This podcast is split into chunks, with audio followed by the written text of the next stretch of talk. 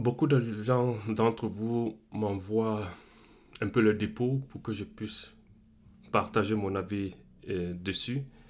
Et je pense qu'aussi beaucoup d'entre vous se font se rendent la vie un peu difficile lorsqu'ils commencent à investir sur les marchés boursiers.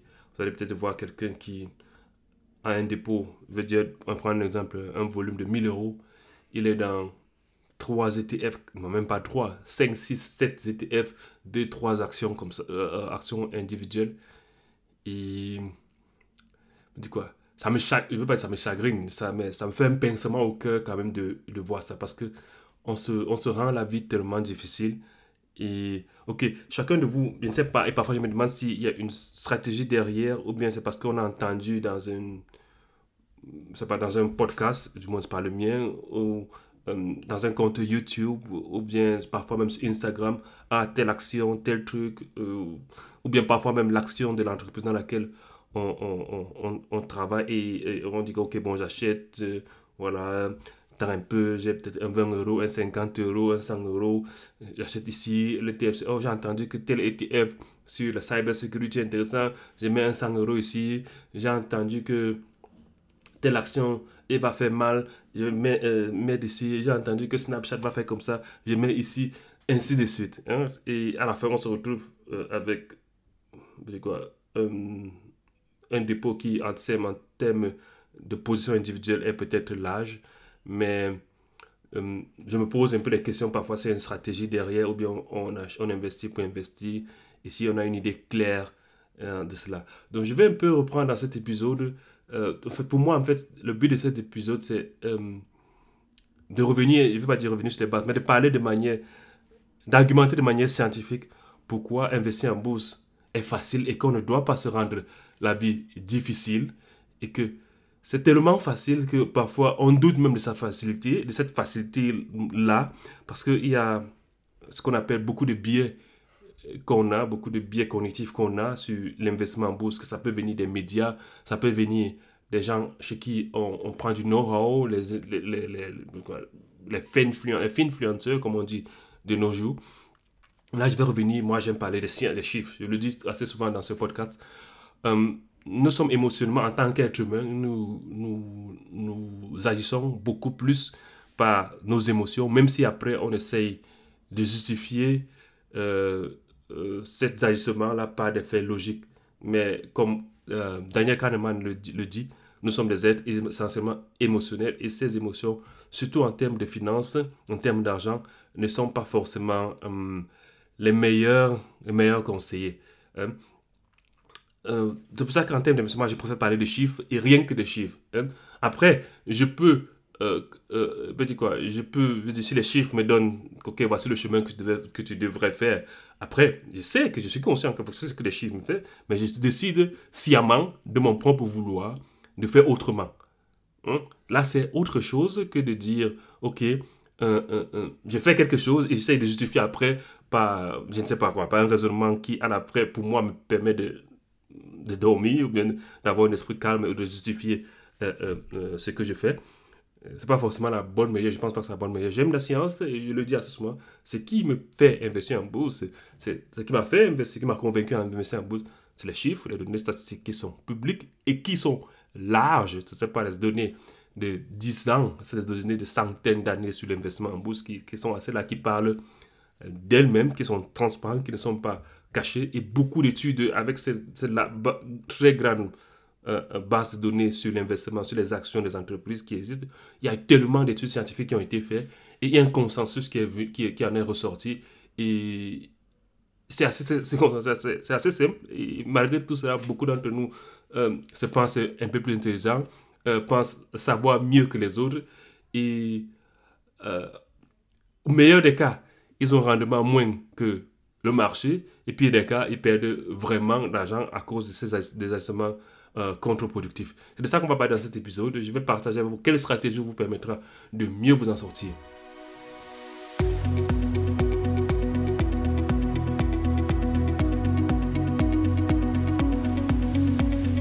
Salut à tous, je m'appelle Joël et bienvenue sur le podcast Mes finances et moi. Ulrich, le co-host du podcast et moi pensons que parler des finances privées permet de dépenser moins, épargner plus et mieux investir. Dans ce podcast, nous échangerons avec vous comment mieux gérer vos finances vous-même et sans l'aide de personne.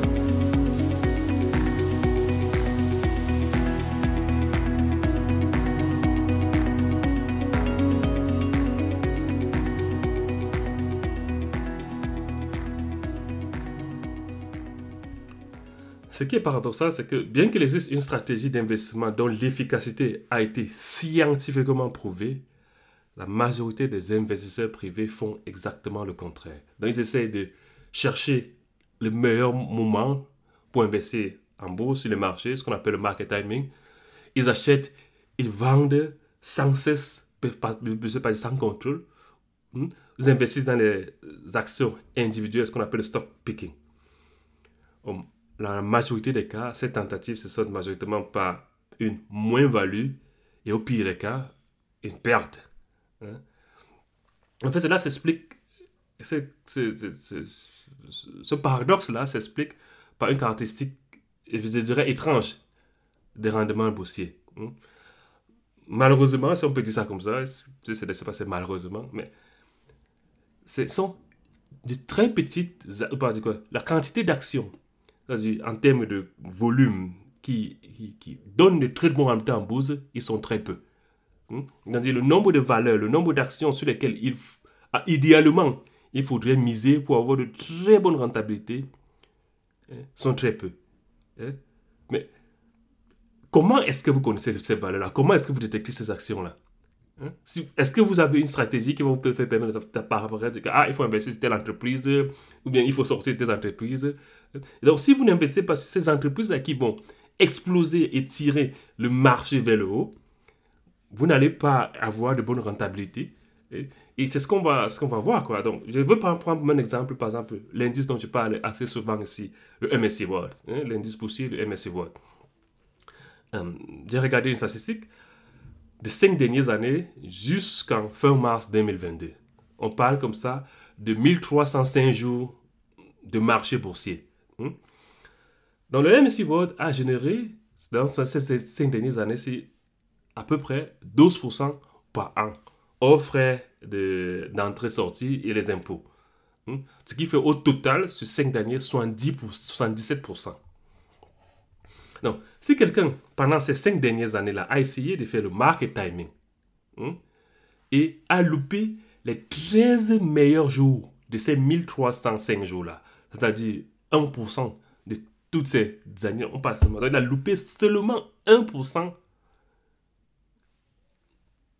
de 1355 jours, c'est-à-dire les meilleurs jours. Il n'a obtenu qu'un rendement de 6% au lieu de 77%. Je répète peu ça bien pour que les gens comprennent. Donc, les 5 dernières années sur le MSC Vote, il y a eu, on prend les 13 meilleurs jours. Hmm? Donc, il y a un gars qui dit Ah, ok, j'ai investi, après je vends, je sors. J'attends encore quand il pense que c'est le moment d'investir. J'investis encore, après je vends, je sors. Parce que je suis en train de calculer le bon moment. Je veux esquiver, esquiver les moments là où la bourse descend. Si en faisant ça, il loupe uniquement les 13 meilleurs jours sur 1305 jours, il a uniquement 6%. C'est-à-dire, il fait une rentabilité de 96% en moins que quelqu'un qui a, entre guillemets, bêtement investi que la bourse monte, que la bourse descend, que la bourse monte, la bourse descend. Vous vous rendez compte? Il a uniquement 6%. Donc il a investi pendant longtemps, mais il a un rendement de 6%. Sur 5 ans. Après, il va venir dire au quartier que oh, la bourse est... Hmm? Donc, si on poursuit ce calcul-ci, Hmm? On dit pas, ok, 5 ans, ok, c'est pas grand chose, ce qui est aussi vrai. Hmm? On dit que bon, ok, on prend depuis la création du MSC c'est-à-dire en 1970 jusqu'en mars 2022. Hmm? Parce que j'enregistre cet épisode-ci en mai 2022. Ça fait 627 mois, 52 ans et quelques. Et que quelqu'un fait du market timing et il loupe les 6 meilleurs mois des 627 mois des 52 dernières années. C'est-à-dire, on reste toujours dans une, un intervalle de 1% de temps, la valeur finale de son investissement sera inférieure de 51% à quelqu'un qui a une stratégie buy and hold ces 52 dernières années. 51% de moins. Vous vous rendez compte hmm? Donc, si on, prend encore, je continue parce que c'est les, les, jolis chiffres là que devant moi. Si on, effectue, je veux prendre par exemple, j'ai pris dans mon cas l'action d'Apple. Celui qui a loupé les 13 meilleurs jours du rendement de Apple ces 5 dernières années-ci, hmm, son investissement final hmm, était de 3 quarts inférieur à celui qui a eu une stratégie buy and hold. Donc, ça sont les chiffres qui sont clairs. C'est la science, c'est pas mon avis personnel, c'est pas euh, ce que Joël dit, c'est ce que la science dit et les chiffres sont, sont publics. Donc, je vous, ceux qui sont intéressés, je vous recommande par exemple euh, euh, l'économiste financier Hendrik Besser-Binder, hmm, qui a fait des, études très fascinantes sur le cas. Hmm. Je prends encore un autre exemple, parce que j'aime bien les chiffres. Donc, il a par exemple, Besser-Binder encore fait une étude sur le, sur le marché euh, américain. on va parler comme ça du S&P 500. De 1926, ça c'est une étude de 2018 cette fois-ci, de 1926 à 2016, c'est-à-dire 91 ans. Donc, vous voyez à quel niveau de données Hein, qui sont publics, dont tout le monde a accès. On peut faire des études sur les marchés boursiers. C'est pas du, ok, la vie de Joël, la vie de quelques fructeloïdes là, quelques fous de trucs. Hein. Donc les bases de données sont publiques. Et qu'est-ce qu'ils constatent Qu'est-ce que ces études-là constatent que uniquement 4% de toutes les entreprises ont un rendement, c'est-à-dire 4%, là ensemble ont un rendement supérieur au rendement du livret A. Je ne sais pas si vous avez imaginé. Seulement 4% ont un rendement supérieur à celui du livret A. Donc, quand on prend cumulé de 1926 à 2016. Alors, dites-moi, vous, celui qui investit sur le marché américain, comment il fait pour détecter ces 4% de ces entreprises-là? Ce n'est pas la magie, en fait. Et ce n'est pas comme si les entreprises-là chaque année ont la même rentabilité. Ah non. Hmm? Donc, Besson Bidder, ça c'est le marché américain. Donc, il a aussi essayé de faire un marché sur, le marché mondial, hmm, donc regarder toutes les actions dans le monde. Mais bon, vu que les données, voilà, pour, les Américains sont un peu plus avancés sur les marchés boursiers, mais les données n'étaient pas assez longues comme les données du marché américain 91. Hein. Donc, sur le marché mondial, ils ont pris les données de, de 1990 à 2018 29 ans, qui n'est pas déjà assez mal. Hmm? Donc, qu'est-ce qu'on constate? Presque 99% de toutes les actions du monde ont tout juste réussi à faire aussi bien qu'un compte d'épargne classique. C'est-à-dire, on parle comme ça de 1-2%. Donc, en d'autres termes, presque 99% des actions de ces 29 dernières années, c'était entre guillemets la merde. Hmm? Donc, tous ces calculs-là, on n'a même pas inclus les frais de transaction, on n'a pas inclus les, euh, euh, les désavantages fiscaux hmm, que, qui sont impliqués, qui impliquent euh, le, le, le, market timing, le stock picking hein, par rapport à une stratégie buy and hold, parce que tout ça, cette législation va dépendre maintenant de ces pays-là. Donc, qu'est-ce qu'on qu'est-ce qu'on peut déduire de ces chiffres-là sur votre investissement? Ceux qui pratiquent du market timing ou du stock picking, hein, pour, sur le long terme, avoir de meilleures rentabilités que celui qui fait le buy hold, doit réussir à trouver les quelques entreprises qui ne seront pas nombreuses, c'est-à-dire il doit avoir tellement fort ou être tellement chanceux, hein, qui va lui donner une rentabilité tellement élevée, voire irréaliste, pour être capable de battre sur le long terme quelqu'un qui fait une stratégie buy and hold. Parce qu'avec une stratégie buy and hold, vous achetez vous, quand vous faites euh, sur, les, ETF, vous achetez, vous investissez, comme on dit, sur tout le marché. Dans tout le marché, là, ce 4% d'entreprises-là ou ce 1% d'entreprises-là seront parmi. Hein? Donc, ne venez pas vous à questionner que quelle entreprise. Et l'avantage, c'est que, c'est que ces quatre entreprises-là ne seront pas les mêmes sur toute la durée. Hein? Je vais prendre l'exemple. Euh, si on prend par exemple euh, euh, Nokia, hein, la célèbre entreprise Nokia, qui il y a plus de 15 ans aujourd'hui, on n'en parlait pas. C'était en termes de téléphone l'une des meilleures entreprises du monde. Mais à ce moment-là, ça a eu sa rentabilité. Après, on n'en parle plus aujourd'hui. On peut parler comme ça de Kodak, qui était le leader mondial de la photographie, qui a eu sa rentabilité à une époque, ça rendu. Vous voyez peu Donc, vous voyez que en en faisant du stock picking et miser seulement sur un seul produit et le tenir sur la durée, ça peut vous conduire sur la perte.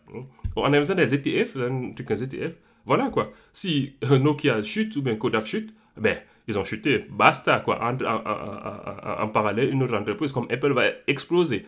Hein. Parce que dans tout le panier d'un ETF, il y aura les Kodak, il y aura les Nokia, il y aura les Apple, il y aura les Amazon, il y aura les Microsoft, il y aura les, voilà, les Wirecard. Vous voyez un peu ce que je veux dire. Hein. Donc il y aura du bon et du mauvais, mais comme vous ne savez pas, ou bien comme vous ne pouvez pas savoir, ou bien comme c'est presque impossible, ça c'est scientifiquement prouvé, quel sera le bon et le meilleur, vous prenez tout le monde et voilà, les mauvais vont, les mauvais vont perdre, bah, en, contrepartie, les bons vont truc, et ça va vous tirer. Et ce bon-là, cette quantité de bons-là n'est pas grande. Cette quantité de bonnes entreprises n'est pas grande. À un moment donné, sur un secteur du marché, ils ne sont pas grands. Hmm? C'est eux qui tirent les entreprises vers le bas, comme actuellement, avant la crise actuelle, jusqu'en 2000, fin de l'année, c'était les entreprises technologiques qui tiraient la rentabilité euh, du marché mondial vers le haut. Hmm? Ils ne sont pas nombreux, ils ne sont pas à l'infini. Hmm? Actuellement, qu'est-ce qui se passe Actuellement, lorsqu'on parle actuellement la guerre en Ukraine, ce sont les entreprises énergétiques qui tirent les rentabilités des marchés vers le haut pour celui qui a investi dans les ETF. Pendant ce temps, actuellement, les entreprises technologiques sont en train de chuter. On parle de moins 20 ou 30% pour celui qui suit l'actualité individuelle. Mais en gros, dans la somme de l'ETF, voilà, ça va faire cette chute-là, va tourner autour de voilà, 10%. Donc, donc comme je l'explique dans ce podcast, le buy and hold est pour vous, pour nous, pour nous la meilleure stratégie. Hein, notamment en cette période de crise-là, hein, avec la guerre en Ukraine. Et le fait que cette stratégie buy and hold fonctionne très bien avec les investissements en action, lorsque vous allez sur un ETF monde, est prouvé par l'analyse historique des rendements des marchés boursiers, hein, qui inclut toutes les grandes guerres des 720 dernières années. Et c'est l'opinion même des scientifiques du domaine.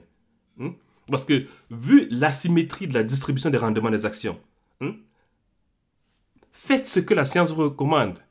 Investissez votre argent dans un ETF monde avec une stratégie buy and hold. Hein. Si vous ne voulez pas goût de partout dire que ah, Joël, tout ça c'est bien, hein, mais c'est pour toi là-bas. Hein, tu as fait là. Je vous recommande, allez utiliser les robots advisors J'en ai parlé déjà. Je crois que peut-être il faudra que je fasse une émission spéciale Robot Advisor. Mais j'en avais parlé avec euh, Jean, Jean MP. Il y a un, épisode du podcast que vous pouvez, euh, euh, qui est sorti en début d'année.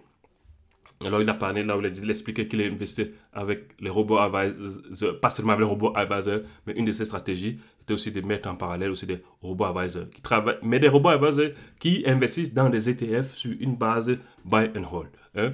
On parlait comme ça de Quirion, je sais pas tous les noms en tête, mais il y a quelques trucs là. J'en ai déjà parlé. Comme je dit, regarde, écoutez peut-être cet épisode. Allez sur le description, le descriptif de cet épisode. Je mettrai aussi encore quelques noms de, de robots advisors.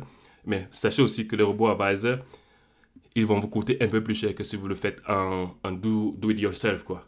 Mais pour moi, c'est déjà mieux, quoi. C'est déjà mieux que de faire du, stock picking, marketing et ainsi de suite. Voilà, c'est ce que j'ai voulu partager avec vous au cours de cet épisode. Ne vous rendez pas la vie difficile. Un seul ETF suffit pour la majorité d'entre vous. Je sais que parmi vous, il y a ceux qui sont en méthode, euh, qui sont un peu plus avancés, qui vont avec peut-être euh, euh, encore plus diversifié en investissant peut-être dans les ETF comme sur les marchés émergents ou bien en une, ce qu'on appelle une core strategy core stratégie, euh, une stratégie core, core satellite, pardon, une, une core satellite strategy, stratégie, la bonne stratégie en français c'est Core satellite, bon bref, on l'appelle core, il faudra que trouve encore la bonne définition. Donc c'est une satellite stratégie. Hmm, donc c'est déjà que vous avez une base d'investissement qui est généralement euh, le MSCI World ou bien le FTSE All Countries. Et à côté, vous mettez d'autres thèmes qui peuvent être les marchés émergents, qui peuvent être les small caps, c'est-à-dire les ETF sur les petites entreprises, ou bien même peut-être les actions individuelles. Hmm? Bon, tout ça on en parlera, mais ce sont dans les stratégies déjà avancées pour ceux qui veulent avoir, euh, voilà, qui veulent avoir le bêta qui veulent, oh, voilà, quoi, qui vont avoir déjà le bêta, surtout en cette période de, de, de, de crise. Donc c'est ça que je voulais partager. Vous, ne vous rendez pas la vie difficile. Un seul ETF, largement diversifié. Comme j'en parle toujours dans ce podcast, une seule stratégie, vous, vous achetez bêtement pour ne pas louper les meilleurs jours de ce, euh, du marché, quoi, parce que vous ne pouvez pas le savoir. Et aussi en termes de stock picking, vous ne pouvez pas toujours connaître quelle, quelle est l'action ou bien quelle entreprise qui va faire exploser vos rendements. Voilà, j'espère que vous avez aimé. Si vous avez aimé, partagez avec vos connaissances. Laissez-moi 5 étoiles, peu importe sur la plateforme sur laquelle vous m'écoutez, sur Apple Podcast, sur euh, Google Podcast, sur Spotify. Un commentaire, j'adore, ça me fait énormément plaisir. Je vois vos, étoiles, vos commentaires que vous me laissez, je les lis et ça me motive à continuer à partager comme ça du contenu de meilleure qualité. Euh, en, langage théâtre, comme on parle de musique, foot et mode. Allez, ciao ciao, au prochain épisode.